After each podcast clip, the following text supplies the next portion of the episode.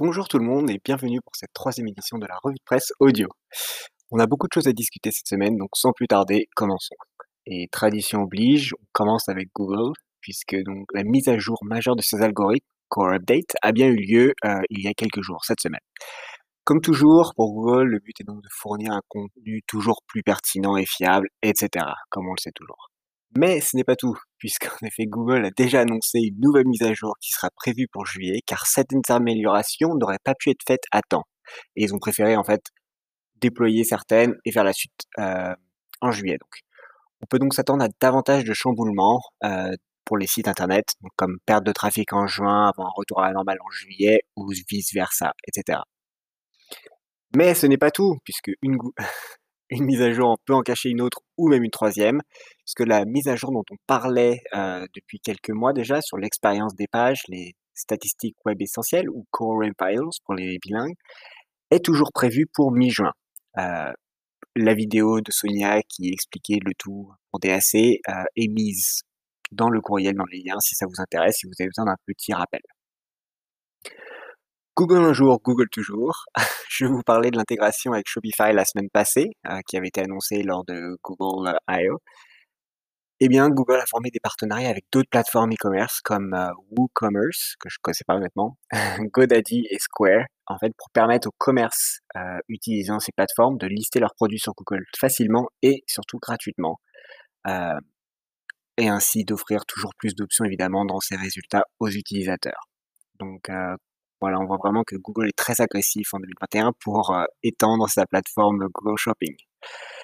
Enfin, euh, Google fait, continue de faire plein de tests avec euh, GMB, en, en ajoutant notamment cette semaine un nouveau label, nouveau sur Google, pour les commerces qui ont été ajoutés il y a moins de 60 jours, ou bien des changements dans la manière dont la fiche GMB est présentée sur la version mobile.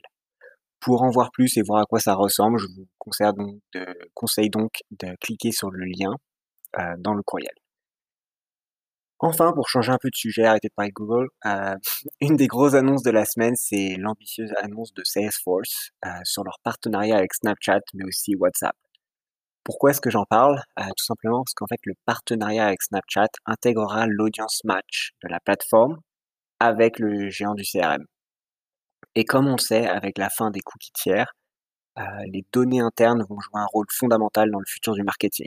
Donc c'est clairement un but, une action afin de vraiment d'aider les marketeurs, les annonceurs à justement utiliser au mieux leurs données internes sur les nouvelles plateformes sociales afin d'évidemment faire passer des annonces, etc. Donc on verra à quoi ça ressemble, mais ça fait aussi partie, donc non seulement c'est très important pour Salesforce d'un point de vue données internes, mais aussi on voit que c'est une fois de plus une, euh, une action très agressive de la part de Snapchat pour continuer à promouvoir le marketing et augmenter leurs revenus de ce côté-là.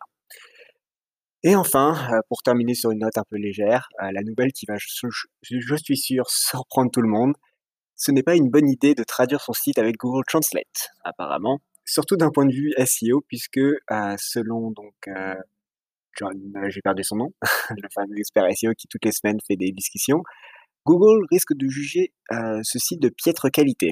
Alors, il était donc euh, John Muller, voilà, j'ai perdu, je, me suis rappelé, discutait de, ça sur un Google Hangout et on lui a posé la question si on pouvait traduire, était Google euh, pour traduire un site et il recommandait évidemment de ne pas le faire et d'utiliser un traducteur. Donc, qui l'eût cru? Je suis sûr que tous les amateurs ici, tous les bilingues vont savoir à quel point Google Translate n'est pas idéal je trouve que c'était assez drôle que personne de Google l'admette et le dise.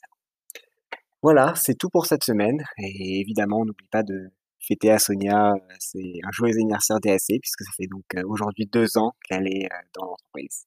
Donc, joyeux anniversaire DAC Sonia, et tout le monde, je vous souhaite une excellente fin de semaine. Bye